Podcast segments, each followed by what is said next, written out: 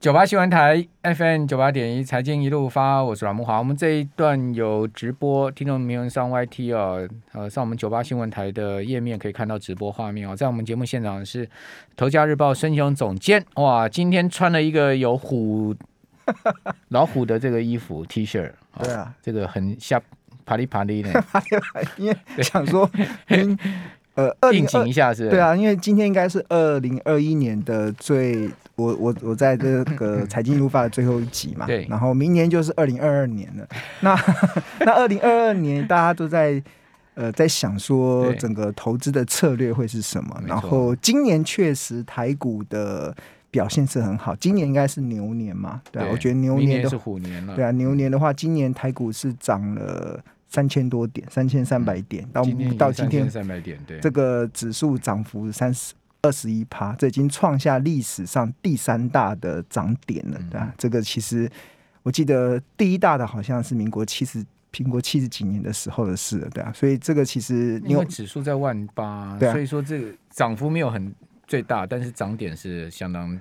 大了，就相当大的，而且、嗯、而且连续两年都这么样的涨法，嗯、那真的是牛气冲天呐、啊！那这样子牛气冲天的过程会延续到二零二二年嘛？嗯、那那因为这刚刚让我想到上一次慕驊哥在节目中就在讲说，二零二二年会不会是虎烂的一年？对啊？然后就我跟你讲，二零二二年到底是什么虎年呢？哈，我用小虎队来。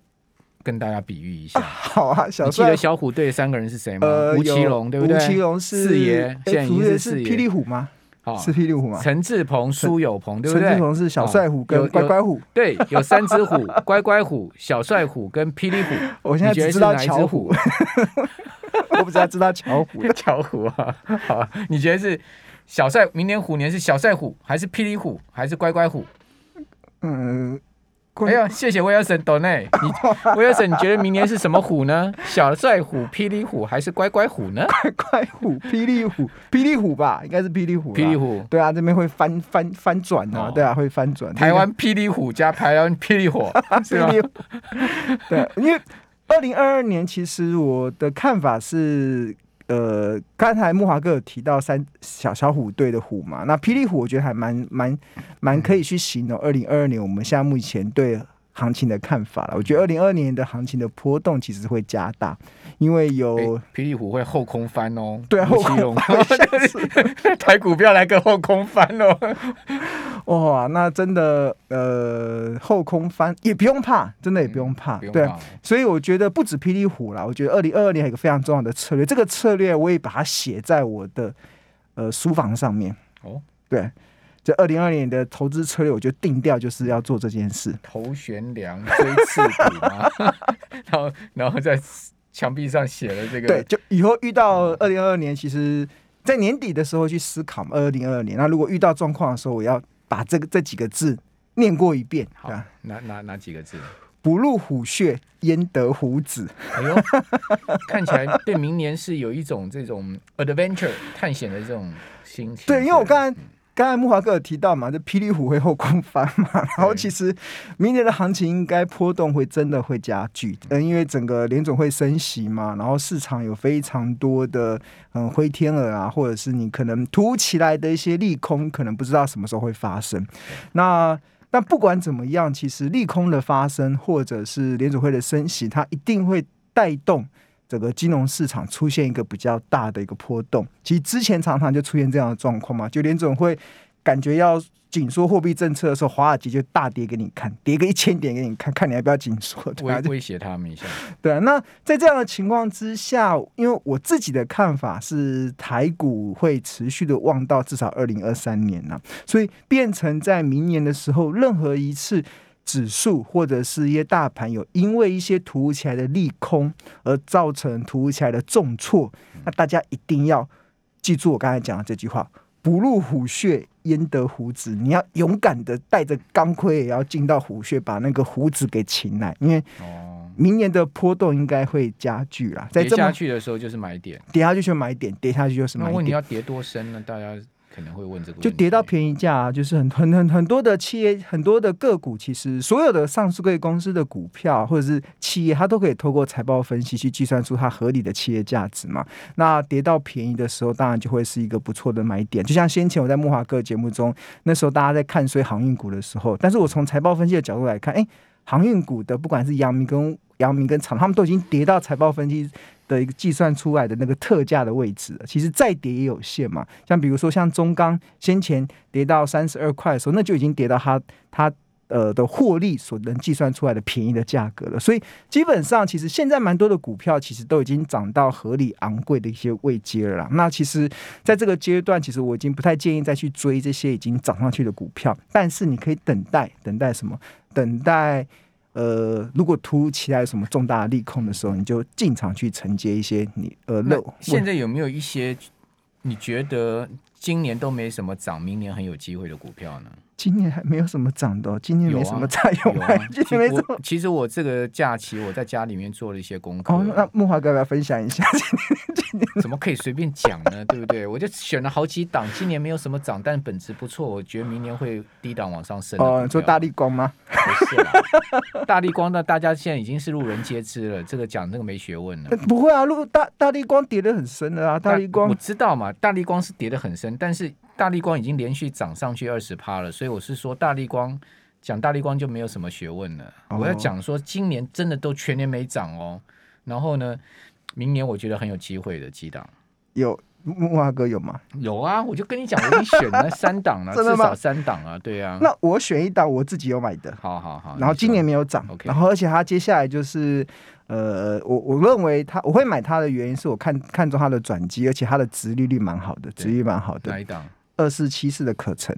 这可成好，它现在已经跌到一百，我同意一百五十。它现在今天收盘价是一五点五嘛，然后它未来三年它至少股利至少配发十块，对，配发十块。所以其实殖利率目前看起来应该，如果用呃，如果用它的大概一五，像我自己是设定在一五四以下，我就会开始买，因为殖利率大概会到七趴了，会到这么高。然后，因为可成毕竟还是有它的一个。那个基本上本业的一个条件呢、啊，它核心竞争力很强啊，就像我，我记得这周末好像看到，就是大家觉得非常冷门的一档股票，以前很热门，但是最近 最近就比较冷门，现在是虎落平阳，对啊，被拳击。台湾有两家公司是技技术啊，核心就是它企业的核心技术是世界一流的哦。嗯、但是这两年的股价都是虎落平阳被犬欺，一档是大力光，一档是可成。好，那我也讲一档。好啦，我们来比个。我你讲可成对不对？好，我讲一档。我认为就今年真的都没涨，明年很有机会。我二零四九的上影。哦，对对对对对，上次有提到，对，二零四九上那。呃，上影今年二九，今年涨到二九八嘛。然后我既然木华哥讲到上影，我来看一下好了。上影的话，其实它现在的位置，因为上呃，像我平常我们在计算，上影绝对是好公司。那一家好公司，它要能够赚钱，好价格非常重要。比如说大力光是好公司，但你买在六千块赚不了钱；可成是好公司，但你买在三百块你也赚不到钱。重点是那个价格的部分。那上银这家公司，其实我稍微看了一下，它两百四十天的平均的净值比大概是四点三四倍。然后如果以它目前的股价来看的话，大概。三零五以下都算是，如果如果我们从股价净值比的角度来看的话，大概三零五以下都是处于它便宜的价格。那贵的价位是多少？贵的价格，它合理的价格应该会以它现在目前的财报，大概会落在三百八十左右吧，三百八十左右。对，那，那现在目前的股价还不到三百，对啊，二九八嘛。你照你的贵的股价，也至少还有二十趴到三十趴的空间。呃，三三三八零不是贵，是合理，合理合理。现在目前已经贵的话，大概贵的话就是上四百了哈，四四四四五八吧。如果从净值比的角度来看啊，因为任何一家公司都可以透过财报分析啊，财报分析大家比比较熟悉的就是本益比嘛，然后股价净值比。那如果是像这种。呃，可能获利还在挣扎的，其实我觉得我会喜欢用净值比。那其实上银过去两百四十天的股价净比大概落在四点三四倍嘛，然后如果往这大概就是合理的部分，那往上往下就可以推估出，那看起来应该股价也算是跌了，跌跌跌了一蛮蛮。今年真的没涨啊？你是看你看它它今年有涨吗？今年真的没涨啊？今年没涨，而且而且先前我有跟大家分享那个外销订单嘛，其实外销订单像机械在十一月份的外销订单的年增率是十七点八 percent，所以其实已经开始有一些业绩开始。大陆明年的经济会比今年好吗？嗯、哦，但他对这个工具机的需求也会比较多嘛？对，那再加上台币升值，其实对这些。机呃工具机产业的那个汇率的压力，大概到明年也差不多高尽头了嘛。对啊，这是我我觉得他们会往上走的主要原因。哦，好，那我们就谢谢魏的虎虎生风。好，虎虎生风，谢谢。是因为我们报了两档吗？怎么买太那如果大家再继续。呃，小便斗内的话，那我们就继续报喽。嗯、那我跟他讲，我买可能我是很有耐心的，我是要报个三五年的。我也是很有耐心的、啊，不报到四百五贵的价格我不卖啊。哦，不过我要我要讲啊，就是如果你听到我们今天讲的内容嘛，赚了钱其实不用谢谢我们，你就应该谢谢自己在今天的六点半花时间在那边听。对。但是赔钱不要来找我们，对，要去找一间公司的老板，没有好好经营企业，赚、啊、钱谢谢我们酒吧电台了。哦，对对对，好，这个下次。可以，哎，我要是可以送个蛋糕来，你很久没有送蛋糕了，不要来开玩笑 啊，这个对了，这个刚刚庆荣讲没有错，赚了钱谢谢自己就好。对啊，对对谢谢自己啊，因为你是有付出的嘛，嗯，而且是呃花了时间精力，对不对？对啊，啊，而且经过，我觉得我们其实听到很多的消息啊，哈，或者说个股啊，我们也都要自己去再 recheck 一下。对啊。就是自己再去检验一下，然后去看它的，因为其实公司未来其实股价会上涨，以及来自于公司的业绩有出现好转或一些转机嘛。那它能够出现转机或者是业绩的好转，其实公司的休息一下，休息一下。九八新闻台 FM 九八点一财经一路发，我是阮木华。刚刚我们广告期间，我们小编说可能有人不认识小虎队，真的吗？哦，我们卡兹，你认识小虎队吗？如果有不认识小虎队的，请答声右，好吧？小虎队是我们那个年纪的啊，对不对哈？青苹果乐园是不是？噔噔噔噔，红蜻蜓对不对？好多我们那个年纪的耳熟能详的歌嘛。好了，回言归正传，那你觉得明年的产业会怎么样呢？明年有很多亮点产业啦，我觉得我接下来可能每一周可以跟大家分享其其中一个产业，大家就一个一个来分享，因为。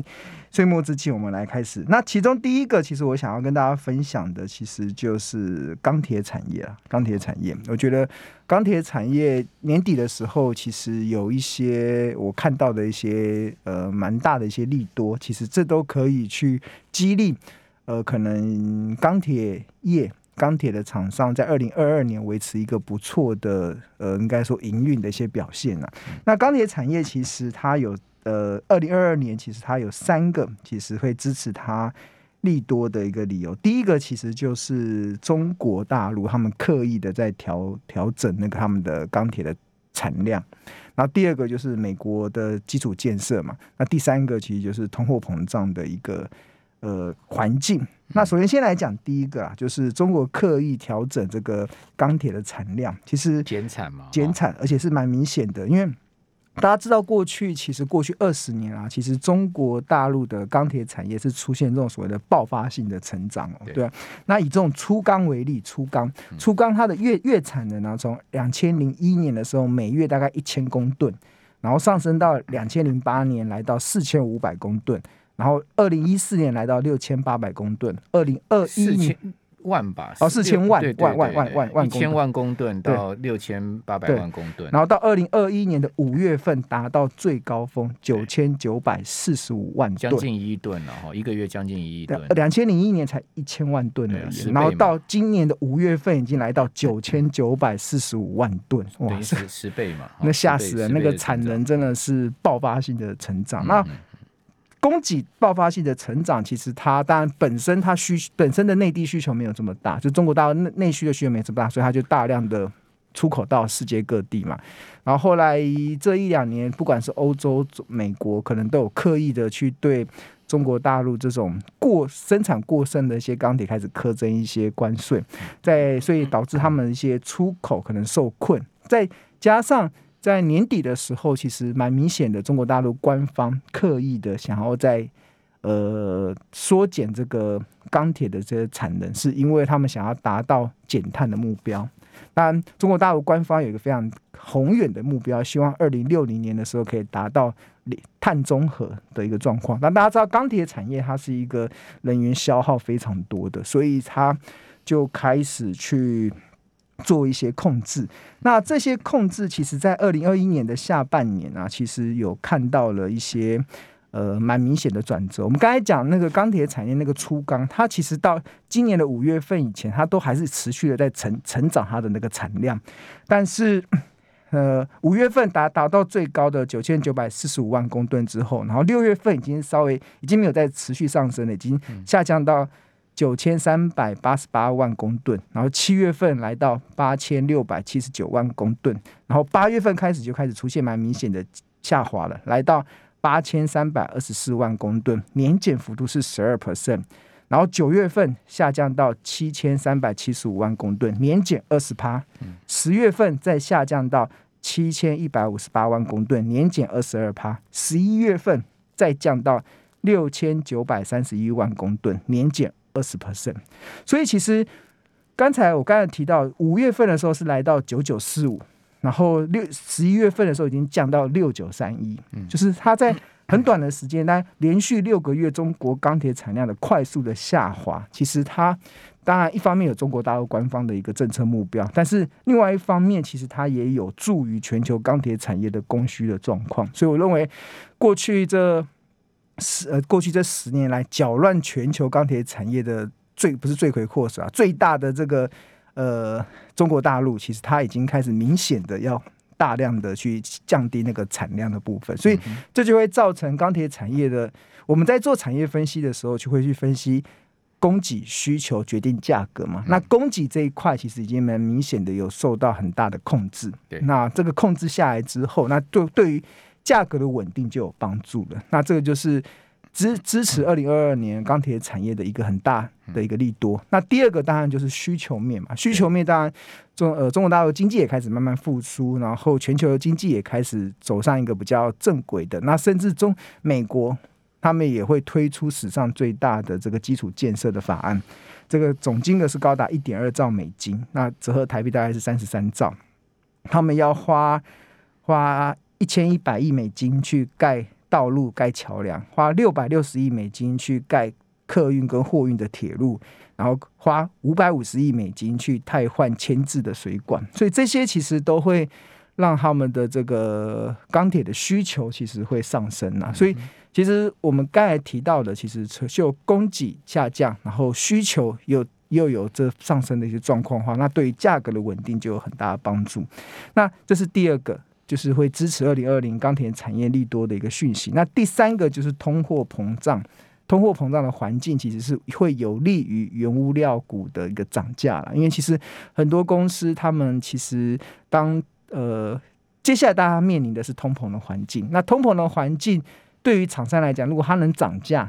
那通膨对他来讲就会有有就会受惠，但是他如果不能涨价，他吸收成本啊，对通膨来讲就是他有害的一些状况。那目前看起来钢铁产业应该都是一些比较上游的，应该都有办法去涨价，去反映他们成本的上升。所以一旦这个呃通膨持续的下去的话，那对原物料的股的这些厂商来讲，他们的营运就自然有走升的一些条件。所以在这三个呃。利多的一个交叉之下，其实我我个人其实是认为，其实钢铁产业就可以去值得去去留意。除了钢铁产业以外，还有什么产业你是同样看好的呢？啊，要这么快讲完？好，我再讲一个产业，再讲一个明呃，明天大家不知道有没有注意到，明天其实台湾半导体的国台湾国际半导体展要上，对啊，要要上市。今天很多半导体材料都在动啊，什么？崇越华丽啊，什么这个威尔森最喜欢的崇越嘛，对啊，都在动啊。这个呃，半导体这个产业绝对会是二零二二年非常重要的产业了。那我们看这一次的这个展览的规模已经是创下史上最高的，那这都凸显出台湾。半导体在全球的供应链是真的是举足轻重。那我觉得整个的半导体产业它正才正要开始而已，其实它还没有到达这个呃成长的这个高高高原期，它才正要起飞。其实我觉得这周末有个消息啦，不知道莫瓦克有没有注意到，就是台台台积那个台中市嘛，他们不是有有非常欢迎台积电去那边扩厂嘛？然后台积呃台积电好像宣布他们可能会未来要投资八千亿到一兆在台中这个地方去扩建可能两纳米厂，或者扩建这个先进制程。这个其实。哎、最近台积电这个资本支出不断的在拉高的同时，它一定是看好整个产业未来的一个发展性呢、啊。那这个发展性其实它会带动整个，我觉得台湾的半导体产业在二零二二年会持续的旺下去。这也这也这也是一个非常重要，我支持台湾台股会旺到二零二三年的很重要的理由，是因为台台股中有半导体。这个护国神山群，大家的业绩都非常好，所以在这样这么好的业绩情况之下，台台股很难跌到哪里去了。所以我觉得半导体族群里面，你看好哪哪一些呢？其实都不错啊，像上上 IC 设计的，像那个联发科跟联咏嘛，联联咏其实先前它是跨足到这个，哎，先前它是以以前它是以这个面板的驱动 IC 为主嘛，那后来他们已经开始跨入到一些好像跟 AI 有关的一些产品了，我记得好像有一档那个有一档 ETF，他们是跟电动车有关的，智能车有关，也把联友纳进来。好像哎，为什么跟联友有关？原来联友在这一块好像也有一些布局。那这是上游的 IC 设计嘛，然后那中游的晶圆代工，那当然我我看看好的还是台积电嘛。然后下游的这个封装测试，那日月光、力成。还有像 日月光、力成、晶圆电子，其实他们现在的股价的位阶，其实都还在相对的便宜的位置哦。对，相较起来，其实很多的个股都已经涨到天空去了。其实半导体的很多的个别公司，其实他们的股价都还在相对便宜的位置。那当然，最后一块就是设备业嘛，设备业，半导体的设备业，其实整个的接下来的业绩展望都非常好。那像红海集团旗下的这个呃半导体设备公司金鼎。这个好像传出美国的应用应用应用材料可能会入股，这可能都是他接下来这几天的一个利多的讯息。然后还有很多的一些设备公司，他们的业绩营收都出现蛮不错的一些表现。嗯，日光这一个破段倒是真的回很深了，好，一百三三三块回到九十二块，现在目前回到百块左右，哈。好，那呃，相对。半导体、钢铁，好，当然还有很多族群啊。以后我们就慢慢来跟听众朋友做逐一的分析。非常谢谢申庆龙